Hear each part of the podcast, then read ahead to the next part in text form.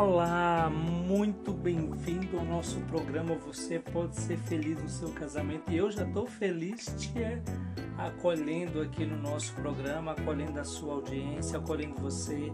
Saiba a sua audiência, a sua presença é muito importante para nós e já agradeço e que bom que está chegando ao seu coração cada palavra de tantas e tantas pessoas que está aí andando no seu carro, que está fazendo a sua academia, que está indo para o seu trabalho ou já está ralando, trabalhando dignamente para ganhar o seu pão e levar para sua casa.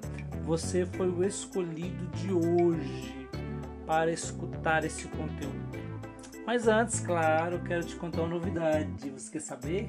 Garanto que sim, né? Em breve teremos um blog. Olha o nome do blog: Casamento Real. Ficou top, não ficou? Mas o casamento real não é da realeza, mas é um casamento da realidade, da verdade, do nosso dia a dia, o meu, o seu. E já vamos começar falando um pouco disso, trazendo para nossa realidade. Por que os casais brigam? E você acha por quê? Qual é a sua resposta? Qual é a sua opinião? Você vai se aventurar a falar por quê? Claro que sim, e você vai ficar chocado com a resposta. Todos os casais têm desentendimentos e parece que estamos lutando por algo, mas quando olhamos para os nossos conflitos, eles podem soar muito insignificantes, pequenos. Coisas grandes não nos pegam com tanta frequência quanto as pequenas coisas. Gente, isso é uma realidade nua e crua.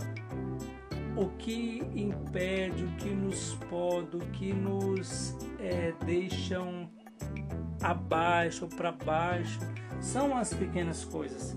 Entenda por que nós lutamos e disputamos. Já te perguntaram por que você discute e você não sabe responder o porquê? Mas talvez você possa ter descoberto que é, sabe, a resposta? Por nada. Quando brigamos, com certeza parece que estamos brigando por alguma coisa, certo? Mas quando olhamos para os nossos argumentos, eles podem parecer bem insignificantes. Por exemplo, quantas vezes você corta a grama? Ou como seu cônjuge cozinha frango que sempre tem gosto um pouco seco?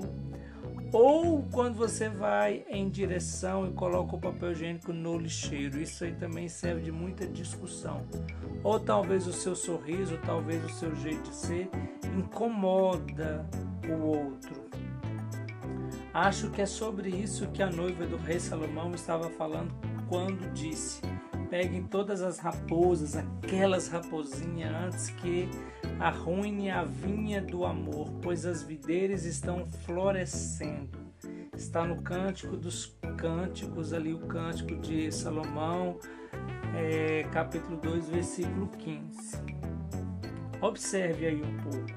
A noiva usa a frase pequenas raposas ela está distinguindo entre as grandes ameaças, que são as bestas selvagens, como as onças, né, o leão, enfim, e, a, e as criaturas pequenas, formigas, traças, que astutamente causaria danos. A taça, a traça, não taça, a traça, ela corrói, ela, ela destrói muitas coisas e quase ninguém vê. Quando a gente vai olhar, já está tudo oco, né? ou, ou, ou podre aí. Ela está encorajando seu futuro marido a tomar medidas preventivas para proteger o seu amor de pequenas ameaças. E hoje, aqueles ciúmes pequenos que podem ajudar nisso. Pequenos, tá? Não grandes ciúmes, mas certas aí alertas que podem ajudar os nadas. Por que, que você está brigando por nada? Que pode causar estragos em seu relacionamento. Em essência, ela está dizendo: proteja-nos, removendo tudo o que possa prejudicar o nosso casamento. Em especial as coisas pequenas, essas traçazinhas aí que a gente nem percebe. E é assim conosco, claro. Geralmente não são os grandes problemas, como né, a disputa sobre o sexo, o dinheiro, é, parentes por afinidades que destrói um casamento. São os pequenos argumentos que se multiplicam ao longo dos anos, que causam os maiores danos. Raramente os, os casais se sentam, discutem, dialogam sobre algo específico como finanças, filho, relacionamento, a sexualidade, é como que vê o outro, percebe o outro. Às vezes sim, mas normalmente eles ferem os sentimentos um do outro em, em momentos aparentemente sem sentido, que parecem não envolver absolutamente nada. E o que que você tem achado?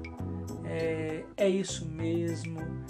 Como que é às vezes, né, em sua vida, no seu matrimônio? Você briga aí por nada?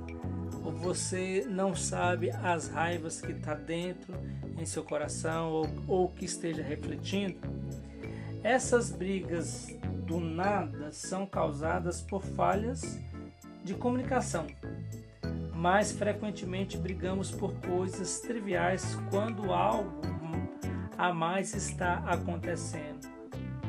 O nada é um substituto para algo mais substantivo e mais palpável.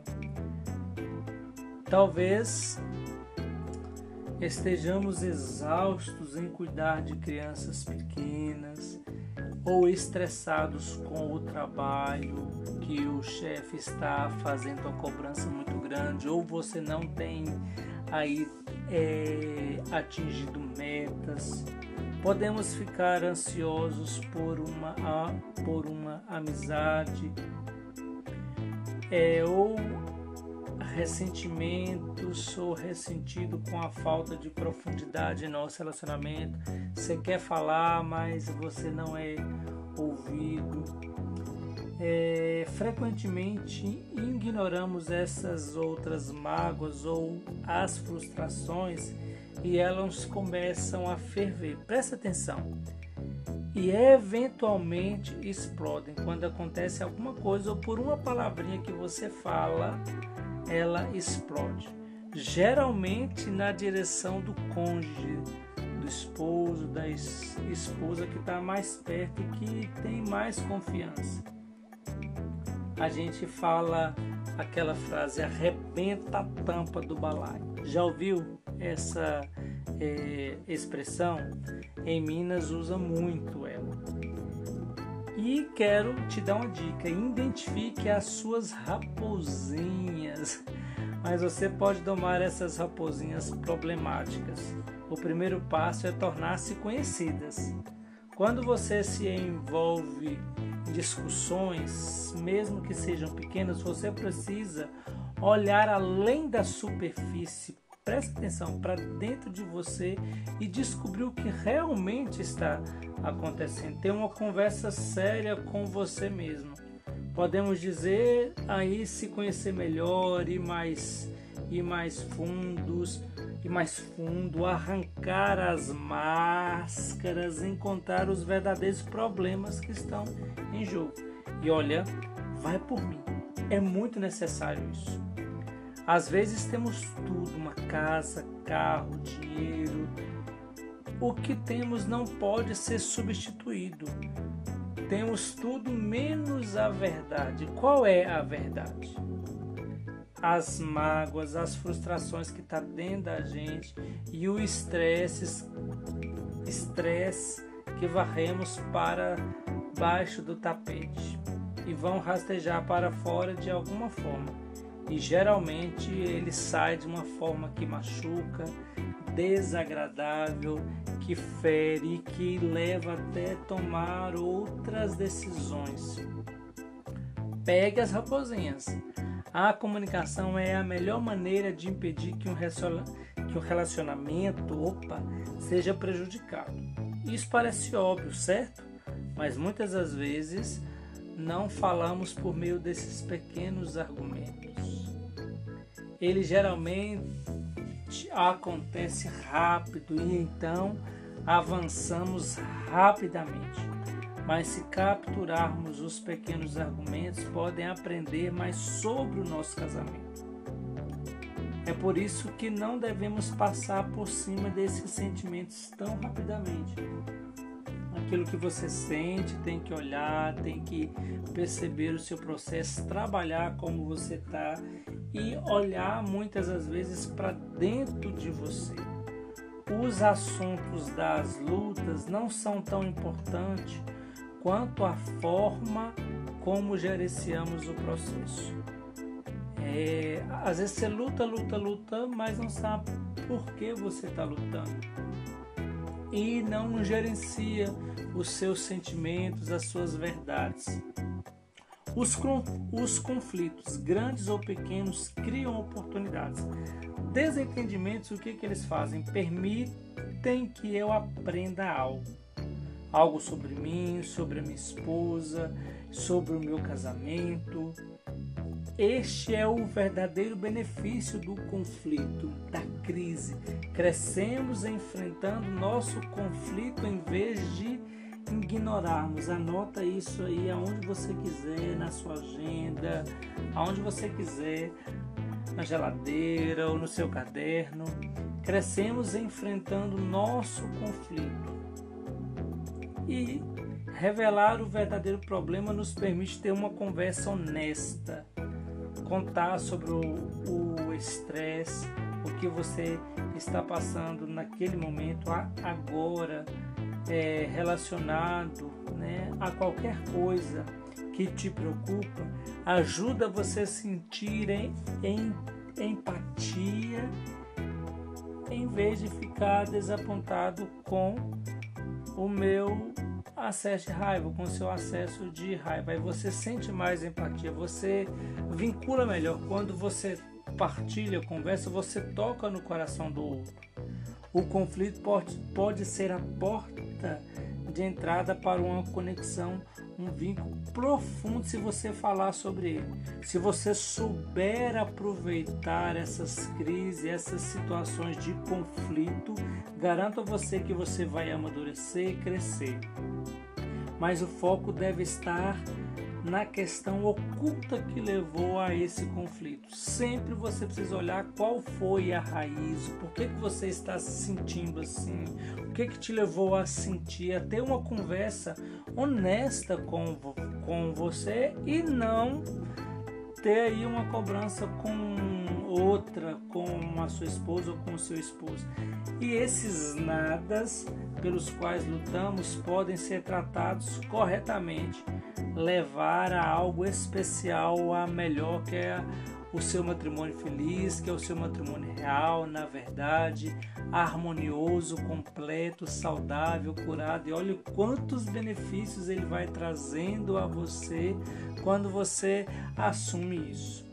E muito obrigado pela tua presença. Peçamos a graça de Deus sobre você, sobre todas as pessoas que têm estado conosco. E eu peço você que compartilhe isso com outras pessoas e nos sigam nas nossas redes sociais. Aí é muito importante te ter lá. Você vai estar conectado também conosco no nosso é, Facebook José Nunes, bacana, no nosso Instagram zezé.jnm